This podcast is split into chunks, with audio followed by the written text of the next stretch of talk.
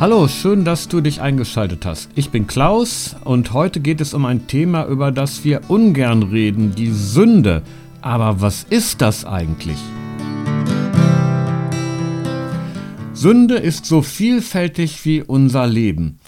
Ihre unfassbare Bosheit wird deutlich in einem kurzen Gesprächsausschnitt von Soldaten im Zweiten Weltkrieg. Da sagt der eine, ich habe einen Franzosen von hinten erschossen, der fuhr mit dem Fahrrad. Ein anderer fragt, von ganz nah? Ja. Und ein dritter, wollte der dich gefangen nehmen? Quatsch. Ich wollte das Fahrrad haben. Das ist kein Witz, sondern das ist die Realität der Sünde. Sünde ist heute für die meisten Menschen gar kein Thema. Man spricht zwar von Schuld und man weiß um das Böse, das Menschen tun können, aber Sünde als religiöser Begriff kommt im öffentlichen Leben kaum vor. Umso wichtiger ist es, sich zu verdeutlichen, was Sünde eigentlich ist. Ich möchte in diesem Beitrag also wie gesagt zuerst die Bedeutung von Sünde im Alten und Neuen Testament herausarbeiten und anschließend werde ich einige Konkretionen der Sünde aufzeigen. Dabei kommt hauptsächlich die Gewalt als wesentlicher Aspekt von Sünde zur Sprache. Nicht nur, aber vor allem im Krieg als der wohl gravierendsten Form der Gewalt. Die biblischen Belege kannst du wie immer in meinem Blogartikel auf meiner Website nachlesen. Erstens Begriffe für Sünde im Alten Testament. Das Alte Testament hat keinen einheitlichen Begriff für Sünde, sondern spricht von ihr mit einer Vielzahl von Begriffen. Das entspricht dem konkreten und lebensnahen hebräischen Denken. Ich nenne hier einige der wichtigsten Begriffe, die im Alten Testament die Sünde beschreiben. Da ist das Wort Ra'a, Bosheit, Schlechtigkeit. Das Wort bezeichnet die Sünde im umfassenden Sinn als das Schlechte, Böse im Gegensatz zum Guten. Es kann auch das Unglück bezeichnen, das aus dem Bösen folgt, das man zuvor getan hat. Daraus wird schon deutlich, dass es nicht um Kleinigkeiten geht, sondern um gravierend Böses, nämlich Böses, das zu einem Unglück führt. Böses, das sich gegen Menschen richtet, ist dabei zugleich gegen Gott gerichtet. Ein zweites Wort für Sünde im Alten Testament ist Chatat, Verfehlung. Das Wort ist der Hauptbegriff für die Beschreibung der Sünde. Es handelt sich bei der Sünde um eine Zielverfehlung. Das Handeln verfehlt das Gute und bewirkt Schlechtes. Ob dies bewusst oder unbewusst geschieht, spielt keine Rolle. Beides führt zum negativen Ergebnis der Zielverfehlung.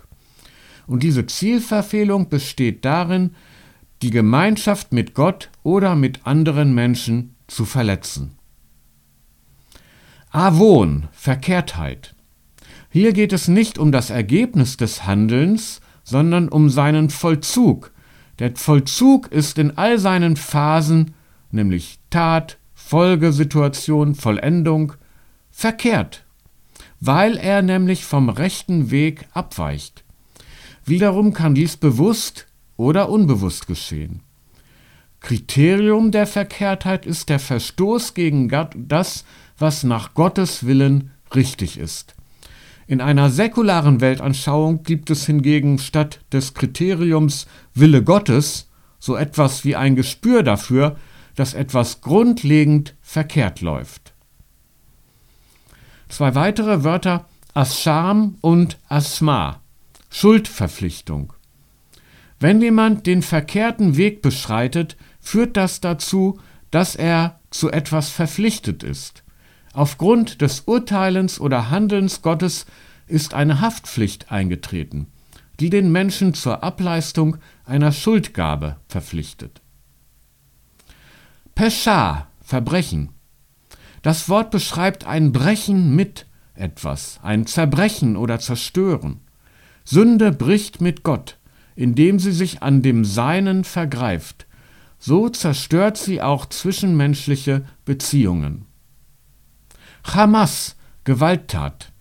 Dieses Wort beschreibt gewalttätige Verhaltensweisen, welche die von Gott gegebene Ordnung verletzen und durch Blutvergießen das zwischenmenschliche Verhältnis in besonderer Weise verletzen.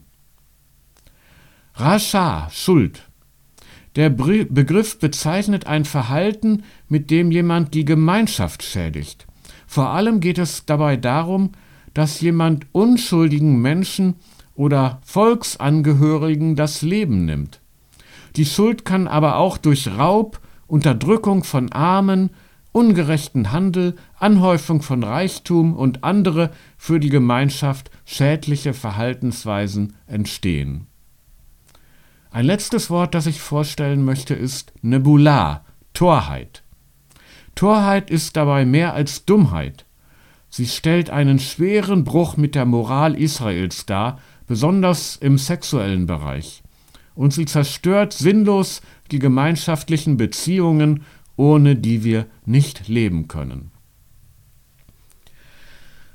Nun könnte man als gemeinsamen Nenner dessen, was Sünde im Alten Testament bedeutet, sagen, sie ist die Zerstörung all dessen, was gut, gerecht, friedfertig, segensreich und heilvoll ist. Außerdem ist wichtig, dass Sünde nicht nur die Tat ist, sondern auch die negative Folge der Tat. Ich habe darauf schon hingewiesen. Die Tatfolge fällt nach alttestamentlichem Verständnis früher oder später auf den Täter zurück, wenn Gott es so will. Im Einzelnen aufweisen lässt sich dieser Zusammenhang zwischen Tat und Tatfolge aber nicht. Jedenfalls gehört zur Sünde immer auch ihr negatives Ergebnis, das sich über Jahre und Jahrzehnte hin auswirken kann. Zweiter Punkt Sünde in der Urgeschichte. Ausgangspunkt der Sünde ist nach der Urgeschichte, also nach 1. Mose oder Genesis 1 bis 11, die Verletzung der göttlichen Ordnung durch Adam und Eva. Die Urgeschichte verstehen wir nun nicht als einen Zeitabschnitt in der Menschheitsgeschichte, sondern die Urgeschichte macht grundlegende Aussagen über alle Menschen. Adam und Eva sind dementsprechend keine historischen Gestalten, sondern ihre Geschichte zeigt uns, wer wir eigentlich sind. Gottes geliebte Geschöpfe, die von ihm abgefallen sind und deshalb in einer von ihm abgefallenen Welt leben. Der Abfall von Gott ist die Ursünde. Alle anderen moralischen Formen der Sünde haben in dieser Ursünde ihren Grund. Es gibt also eine göttliche Ordnung im Geschaffenen. Wenn man diese verletzt, richtet man Zerstörung an, die zugleich Selbstzerstörung ist. Jedes Vergehen ist ein Vergehen gegen Gott, weil Gott allem Geschaffenen liebevoll zugewandt ist. Es gibt nichts und niemanden in dieser Welt, dem nicht Gottes Liebe gilt. Nach der Sünde durch Adam und Eva geht die menschliche Sündengeschichte weiter, und zwar mit einem Brudermord. Kain ermordet seinen Bruder Abel, nachdem er sich geistig im Neid gegen ihn gewandt hat. Darauf folgt dann in 1. Mose 4, Vers 24 die grenzenlose Blutrache und dann folgt die globale Gewalt auf Erden. Ich zitiere aus 1. Mose 6. Die Erde wurde verderbt vor Gott, und die Erde füllte sich mit Gewalttat. Da sprach Gott zu Noah, das Ende alles Fleisches ist vor mein Angesicht gekommen, denn die Erde ist voller Gewalttat von den Menschen her und siehe, ich verderbe sie mitsamt der Erde. Das Übertreten der göttlichen Ordnung bringt es nach dieser Erzählung mit sich, dass mit der Ordnung des Schöpfers sogleich auch das vom Schöpfer erschaffene Leben angetastet wird. Mord und Gewalt erscheinen damit als die gravierendsten Formen der Sünde, weil sie das vom Schöpfer gewollte Leben auslöschen. Es zeigt sich eine Ausweitung der Gewalttat. Von der Ermordung eines Einzelnen über das Töten vieler bis hin zur weltweit ausgeübten Gewalttätigkeit. Die Gewalt einmal in der Welt dehnt sich also geradezu wie ein Virus, der die ganze Welt infiziert, aus, so dass niemand mehr vor ihr sicher ist. Die von den Menschen zunächst partiell ausgeübte Gewalt fällt auf die ganze Menschheit zurück. Die physische Gewalt ist vielleicht die konzentrierteste und augenfälligste Form moralischer Sünde. Es gibt aber unzählige andere Formen der Sünde, darunter auch versteckte Formen. Auch Gewalt beginnt nicht mit dem physischen Angriff auf das Leben, sondern mit Gefühlen und Gedanken. Sie schreitet fort über verletzende Worte bis hin zum Angriff auf den Körper des Nächsten. Immer aber geht es um die Zerstörung von Leben, sei es psychisch oder physisch. Sünde besteht demnach nicht nur in der Tat, sondern sie hat immer auch eine geistige Dimension. Auf das Sehen des lieblichen Baumes folgt das Essen seiner Frucht. Auf das Ergrimmen folgt der Mord. Auf das böse Dichten und Trachten der Menschen folgt ihr böses Tun. Einzelne Sünden sind nicht nur Ausnahmen von der Regel, also gelegentliche Abweichungen vom Gutsein des Menschen, sondern sie werfen ein Licht auf die menschliche Beschaffenheit als Ganze, auf das wesentliche Sündigsein des Menschen. Denn in den Sündenzusammenhang sind alle verstrickt. Es handelt sich um ein unauflösliches Gewebe zerstörerischer Taten, in dem wir gefangen sind. Darum hat der Prophet Hosea gesagt, ihre Taten umringen sie jetzt. Das heißt nicht, dass es keine Unterschiede im Grad der Verfehlungen und der zerstörerischen Folgen gebe. Ein Dieb richtet natürlich weniger Schaden und Zerstörung an als ein Mörder. Drittens Sünde im Neuen Testament. Im Neuen Testament wird die vielfältige Begrifflichkeit der Sünde eingeebnet. Im Mittelpunkt steht jetzt das griechische Wort Hamartia. Das Wort bezeichnet das Nichterreichen eines Zieles, also eine Zielverfehlung. In der Sünde wird die Treue Gott gegenüber verfehlt und damit zugleich sein guter Wille für uns. Jesus hat den Willen Gottes wie er im Alten Testament niedergelegt ist, radikalisiert. Das zeigt sich besonders in der Bergpredigt, wo Jesus die Nächstenliebe zur Feindesliebe ausgeweitet hat. Die, Liebe soll auch dem gegenüber gelten, der mir als Feind, als Sünder und Gewalttäter begegnet. Dem entspricht Jesu eigenes Verhalten. Er hat sich in besonderer Weise nicht den angeblich Guten, sondern den Sündern, den Feinden Gottes zugewandt. Er hat ihnen ihre Sünden vergeben und dadurch Anstoß erregt. Paulus hingegen benutzt den Begriff Sünde meist im Singular. Damit drückt er aus, Sünde ist in erster Linie nicht ein Einzelvergehen eines einzelnen Menschen, sondern eine uns beherrschende Sündenmacht, Sie betrifft den verderblichen Lebenszusammenhang, in dem ein Mensch steht. Sie betrifft den unheilvollen Raum außerhalb des Reiches Gottes.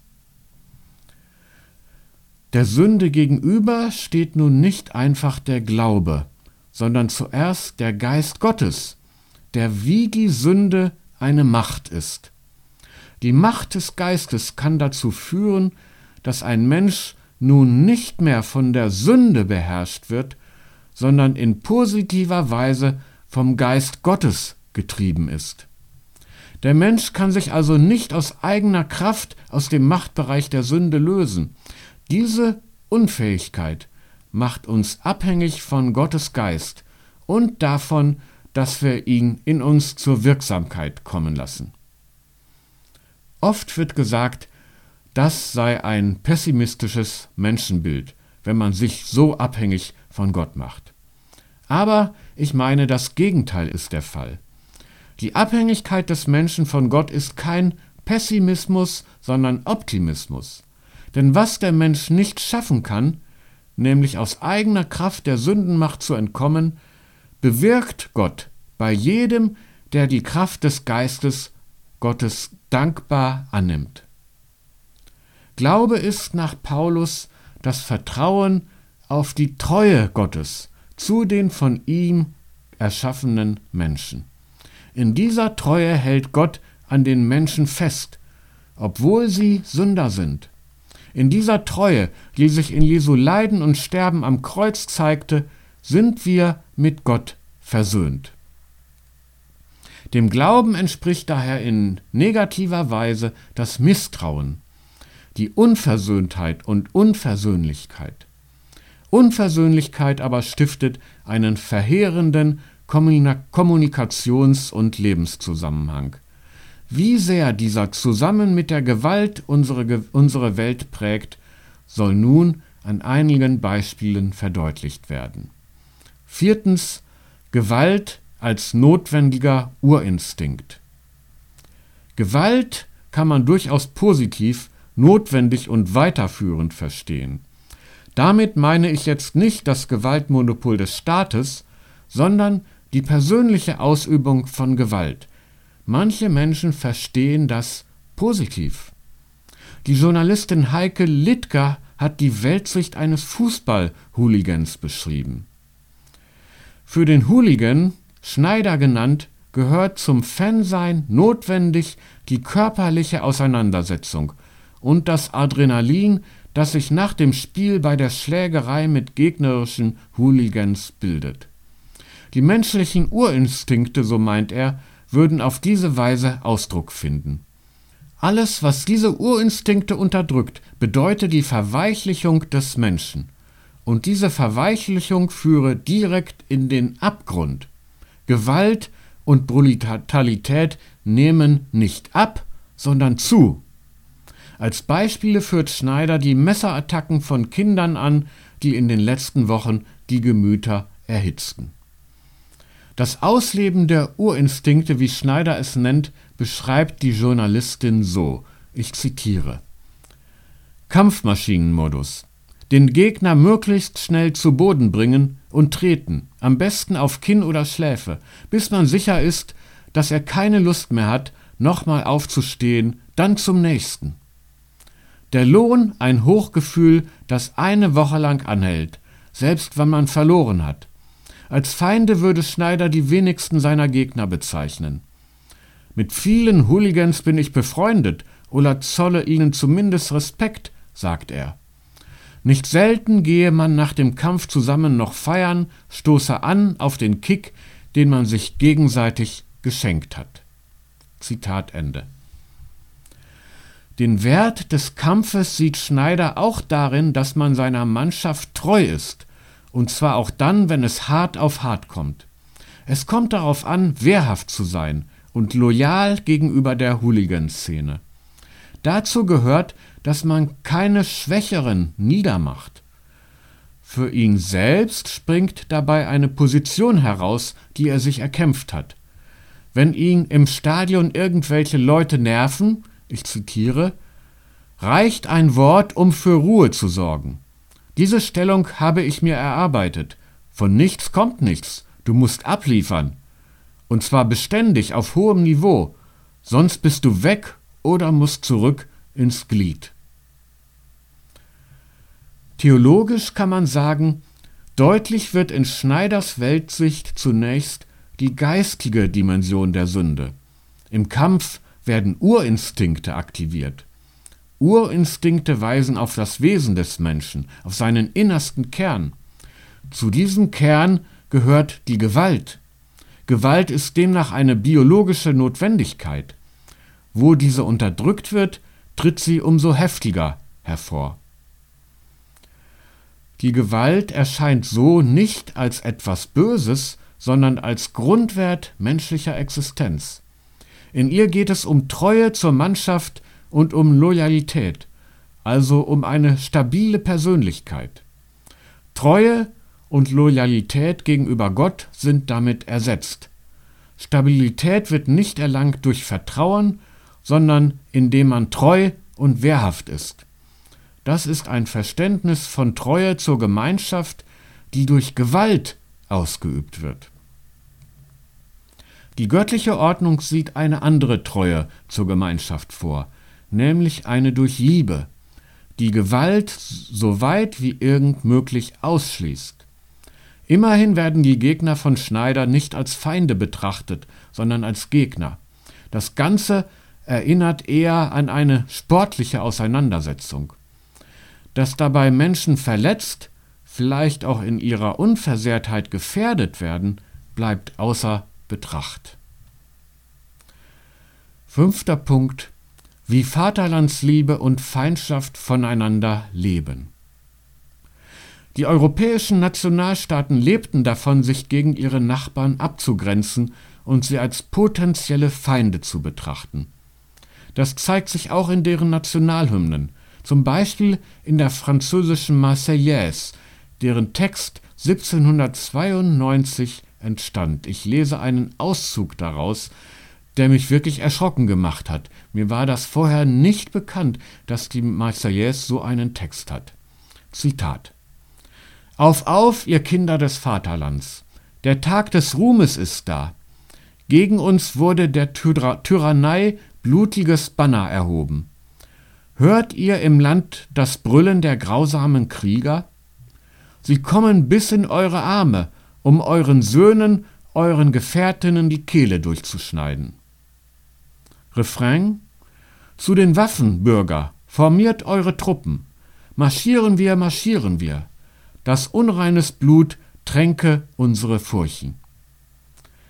Heilige Liebe zum Vaterland, führe, stütze unsere rächenden Arme. Freiheit, geliebte Freiheit, kämpfe mit deinen Verteidigern, unter unseren Flaggen, damit der Sieg den Klängen der kräftigen Männer zu Hilfe eilt, damit deine sterbenden Feinde deinen Sieg und unseren Ruhm sehen. Zitat Ende. Im mit Frankreich verfeindeten Deutschland dichtete dann im Jahr 1813 Ernst Moritz Arndt in seinem Gedicht des deutschen Vaterland, ich zitiere, Das ist des deutschen Vaterland, wo Zorn vertilgt den welschen Tand, wo jeder Franzmann heißet Feind, wo jeder Deutsche heißet Freund. Das soll es sein, das ganze Deutschland soll es sein. In diesen Texten tritt die Sünde sowohl als Unversöhnlichkeit zutage, als auch als das, was ich unauflösliches Gewebe zerstörerischer Taten genannt habe. Die Liebe zum Vaterland lebt von der Feindschaft gegenüber dem Nachbarn und umgekehrt. Die Feindschaft des einen ruft die Feindschaft des anderen hervor, die sich über Jahrzehnte oder gar Jahrhunderte hält. Diesem Gewebe zu entkommen erscheint geradezu aussichtslos, zumal die Kultur der Feindschaft dem Volk durch Intellektuelle und Schriftsteller einverleibt wird. Insofern wird deutlich, dass der Krieg immer eine geistige Dimension hat, die dem Töten vorausgeht.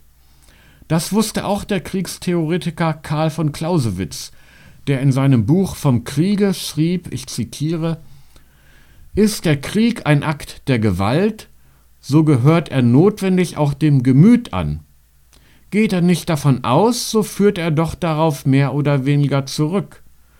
Und dieses mehr oder weniger hängt nicht von dem Grade der Bildung, sondern von der Wichtigkeit und Dauer der feindseligen Interessen ab. Der Krieg lebt von der Wichtigkeit und Dauer der feindseligen Interessen, die dem Gemüt eingepflanzt wurden und in ihm wuchern. Dazu sagt der Politikwissenschaftler Herfried Münkler, kommt das feindselige Gefühl ins Spiel, werden Gegner zu Feinden. Theologisch gesprochen, Sünde beginnt nicht erst bei der Tat, sondern schon lange vorher im Fühlen und Denken. Fühlen und Denken sind geprägt von den immer wiederkehrenden Narrativen, die von der außergewöhnlichen Grausamkeit des Feindes, vom Ruhm des Rächens und Tötens, vom heldenhaften Sterben für das geliebte Vaterland erzählen. Ehrenmale erinnern in allen Ländern an den Ruhm der Gefallenen und erhalten damit das Narrativ über Generationen hinweg aufrecht. Auch das ist Teil des unauflöslichen Gewebes, dem Menschen ausgesetzt sind. Sechstens Freude am Töten, Jagen und Rächen. Der britische Geheimdienst hörte im Zweiten Weltkrieg in großem Umfang die Gespräche deutscher Soldaten ab. An den Abhörprotokollen lässt sich ablesen, was mit den Menschen passiert, die als Soldaten im Krieg kämpfen. Ich kann hier nur einige wenige Auszüge aus den Protokollen exemplarisch zitieren. Dass der Krieg einen Menschen innerhalb kürzester Zeit radikal verändert, zeigt folgender Dialog, in dem ein Leutnant der Luftwaffe, genannt Pohl, berichtet. Ich zitiere. Pol. Am zweiten Tage des Polenkrieges musste ich auf einem Bahnhof von Posen Bomben werfen. Acht von den 16 Bomben fielen in die Stadt, mitten in die Häuser hinein. Da hatte ich keine Freude daran. Am dritten Tage war es mir gleichgültig, und am vierten Tage hatte ich meine Lust daran. Es war unser Vorfrühstücksvergnügen, einzelne Soldaten mit Maschinengewehren durch die Felder zu jagen und sie dort mit ein paar Kugeln im Kreuz liegen zu lassen. Meier, aber immer gegen Soldaten. Pohl, auch Leute. Wir haben in den Straßen die Kolonnen angegriffen. Ich saß in der Kette, das heißt in einer Formation von drei Flugzeugen. Die Führermaschine warf auf die Straße, die beiden Kettenhunde auf die Gräben, weil da immer solche Gräben gezogen sind. Die Maschine wackelt, hintereinander und jetzt ging es in der Linkskurve los, mit allen NGs und was du da machen kannst. Da haben wir Pferde rumfliegen sehen. Meier, pfui Teufel, das mit den Pferden. Nee. Pohl, die Pferde taten mir leid, die Menschen gar nicht, aber die Pferde taten mir leid bis zum letzten Tag. Meier, man verroht doch furchtbar bei solchen Unternehmungen. Pohl, ich sagte ja, am ersten Tage ist es mir furchtbar vorgekommen. Da habe ich gesagt, Scheiße, Befehl ist Befehl. Am zweiten und dritten Tage habe ich gesagt, das ist ja scheißegal. Und am vierten Tag, da habe ich meine Freude daran gehabt. Aber wie gesagt, die Pferde, die schrien. Ich glaube nicht das Flugzeug zu hören, so schrien sie. Da lag so ein Pferd mit den Hinterbeinen abgerissen. Ende der Zitate. Der Mensch wird nicht als ein Mensch geboren, der Freude am Töten hat. Der Krieg aber bewirkt dies offenbar in kürzester Zeit. Das Töten führt zur Freude darüber, und die Freude am Töten führt zum weiteren Töten. So bewegt sich der Mensch in einem Teufelskreis. Man kann wohl sagen, die Gewalttat fällt auf den Täter zurück, indem sie seine Gefühlswelt geradezu umkehrt. Aus einem Menschen, der Gewalt verabscheut, wird ein Mensch, der Freude an ihr findet und dadurch immer stärker in die Gewalt verstrickt wird. Das Ziel des Guten, nämlich die Bewahrung des Lebens, wird damit verfehlt. Ein Zerbrechen aller bisherigen Moralvorstellungen ist die Folge. Theologisch lässt sich sagen, wenn die Sünde sich potenziert, brechen alle Dämme. Auch vor Unschuldigen macht die Lust am Töten keinen Halt. Die Lust am Töten kann sportliche Züge annehmen. Die Ziele werden gejagt. Was im ukrainischen Butscha geschah, gehört in all seiner Grausamkeit offensichtlich zum Kriegsgeschehen dazu. Der Leutnant zur See Dankwort berichtet von seiner Freude am Jagen anderer Schiffe. Er sagte, das macht doch Spaß, auch heute noch. Das Schönste, was es gibt, ist Einzeljagd. Auch durch Rache potenziert sich die Gewalt. Der Obergefreite Diekmann erzählt, was passierte, nachdem einer seiner Kameraden von einem als Zivilist getarnten Kämpfer erschossen worden war. Diekmann, da ratterte es schon, das Maschinengewehr nämlich, sämtliche Fenster abgestrichen, Und was sich soeben auf der Straße gezeigt hat. Immer über die Straßen, peng, peng, weißt du? Immer genau in die sämtlichen Seitenstraßen habe ich reingeschossen. Alles, was sich gezeigt hat. Mein Lieber, da ist verschiedentlich einer unschuldig umgefallen. Das war mir ganz scheißegal. Diese gemeinen Hunde, Junge, Junge. Ein alter Kerl, verheiratet, ich weiß nicht, vier oder fünf Kinder zu Hause. Den legen sie so meuchlerisch um. Da kannst du nicht mehr Rücksicht nehmen, das ist unmöglich. Wir hätten ja sämtliche Häuser angesteckt, wenn da noch ein Schuss gefallen wäre. Wir haben mit dem MG zwischen 30 belgische Weiber gehauen. Die wollten das deutsche Verpflegungslager stürmen, wurden sie aber fix herausgejagt. Hase, da sind sie abgehauen, was? Diekmann, nein, umgefallen sind sie alle. Ende des Zitats.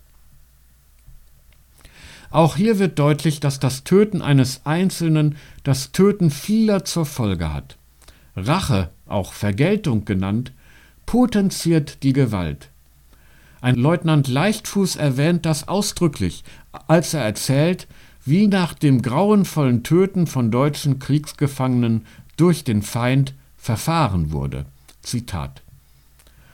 Diese Sachen hat man natürlich zum Anlass genommen, um das Zehnfache und Zwanzigfache und Hundertfache nicht auf diese rohe und vielsche Art und Weise zu vergelten, sondern das wurde einfach folgendermaßen gemacht. Wenn da so ein kleiner Trupp gefangen genommen war, also zehn bis fünfzehn, dann war es dem Lanzer oder dem Unteroffizier auch schwierig, die nun irgendwie 100 oder 120 Kilometer nach rückwärts zu transportieren. Dann wurden die irgendwie in einem Raum eingesperrt. Dann flogen durchs Fenster drei bis vier Handgranaten. Angesichts solcher Schilderungen versteht man, wenn Rache bzw. Vergeltung in den biblischen Schriften Gott vorbehalten bleibt. Es geht nicht darum, dass Gott sich menschlichen Rachegelüsten angleicht, sondern darum, die menschliche Rache einzudämmen, denn Gott bleibt, im Gegensatz zum Menschen, in aller Vergeltung ein barmherziger Gott. Siebtens Verfeindung durch Religion und Ideologie. Auch religiöse Vorstellungen können ein Einfallstor brutaler Gewalt bilden. Das zeigt nicht nur der gegenwärtige iranische Gottesstaat, sondern auch die christliche Tradition. Herfried Münkler weist in einer meiner Meinung nach fragwürdigen Interpretation der Johannesoffenbarung darauf hin, einer Interpretation, die aber durchaus zur kirchlichen Tradition gehört. Ich zitiere Sicherlich gab es eine Ausmalung des Feindbildes in Verbindung mit religiösen Vorstellungen, in denen der Feind zum eschatologischen Widersacher, zu einer grundsätzlichen Infragestellung menschlichen Lebens, zumindest der eigenen Kultur, gesteigert wurde, zur Verkörperung des Widersinnigen schlechthin so dass der Kampf gegen ihn zum Endkampf zwischen den Kräften des Guten und des Satanischen wurde.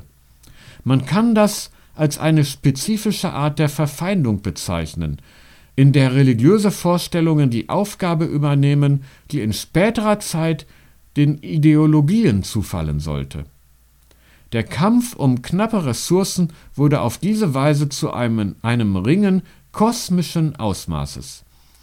Die Offenbarung des Johannes zeigt, wie Widerstands- und Rachefantasien, die gegen das übermächtige Rom gerichtet waren, aus einem Unabhängigkeitskrieg ein kosmisches Ringen machten, in dem es nicht nur um Sein oder Nichtsein eines Volkes, sondern um das Schicksal der Welt, um den Endkampf zwischen dem göttlichen und den satanischen Mächten ging. Zitat Ende. Eine solche Interpretation der Johannesoffenbarung zeigt, wie sehr die Verteufelung des Feindes die Feindschaft bis hin zu einem religiös aufgeladenen Endkampf steigern kann. Für Versöhnung bleibt hier kaum mehr Raum. Kann man sich doch mit satanischen Mächten nicht versöhnen. Der Kampf wird hierdurch entweder verewigt oder mit dem Sieg Gottes beendet. In der Offenbarung siegt am Ende Gott. Insofern ging es ging für die Menschen damals etwas Tröstliches davon aus, dass das Schicksal des römischen Weltreichs, wie mächtig es sich auch noch gebärdete, schon besiegelt war. Dennoch sind solche Verteufelungen des Feindes keine Sache der Vergangenheit. Münkler stellt zu Recht fest, dass sie in späterer Zeit den Ideologien zufallen sollte. Bis heute besteht die Gefahr, den Feind in die Ecke des Teufels zu stellen, gegen den bis zum Endsieg zu kämpfen ist. Die Beziehungen zwischen den beteiligten Staaten und ihrer Bevölkerung werden so für Jahrzehnte belastet, wenn nicht der Verfeindung preisgegeben und das heißt von Versöhnung ausgeschlossen. Mein letzter Punkt ist Logik des Konflikts oder feindlose Demokratie. Kriege erzeugen nicht nur zwischenstaatliche Feindschaft, sondern, wie der Soziologe Armin Nasseri betont, auch innerhalb der beteiligten Staaten gesellschaftliche Konflikte. Man sieht das heute deutlich an den Diskussionen über die militärische Unterstützung der Ukraine. Dabei besteht die Gefahr, dass alle Argumente der Logik des Konflikts unterworfen werden.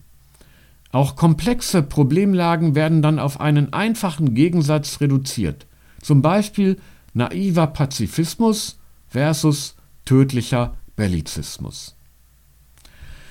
Alle an der Diskussion Beteiligten werden dann einer der beiden Seiten zugeordnet. Differenziertere Personen werden von dem etablierten Konflikt aufgesogen, wie Nasseri sagt. Der so auf Dauer gestellte Konflikt mit seiner Vereinfachung reduziert Komplexität und schafft klare, handhabbare Verhältnisse. Jedoch wird dann leicht die ganze Gesellschaft entlang dieser grundlegenden Konfliktlinie sortiert. Nasseri plädiert für eine feindlose Demokratie und fragt schließlich, ob sie gelingen kann. Ich zitiere.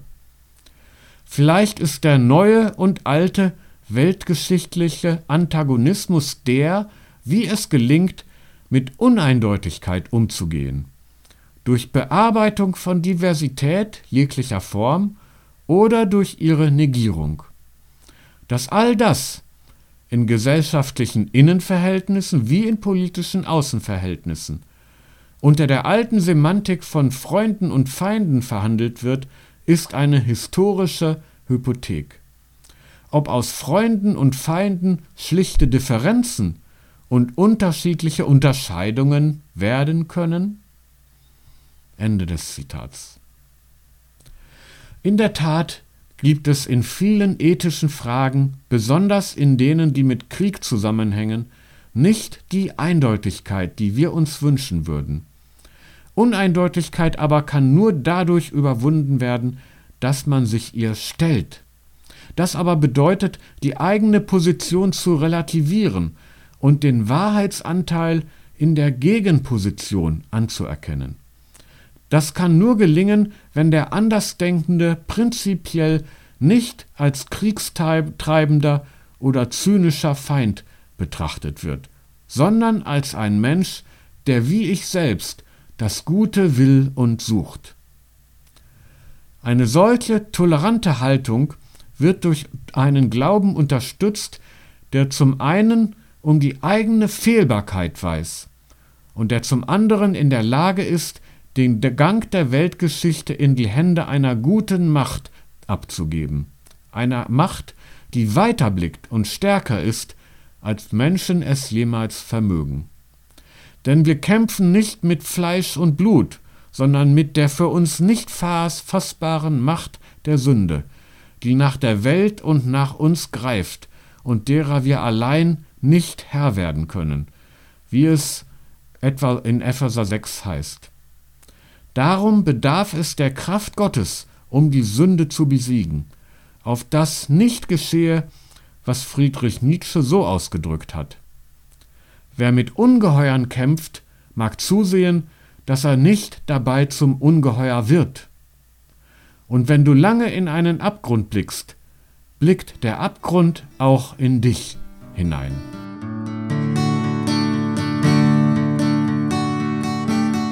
Das war's wieder für heute. Ich hoffe, ich konnte dir einige Gedankenanstöße liefern.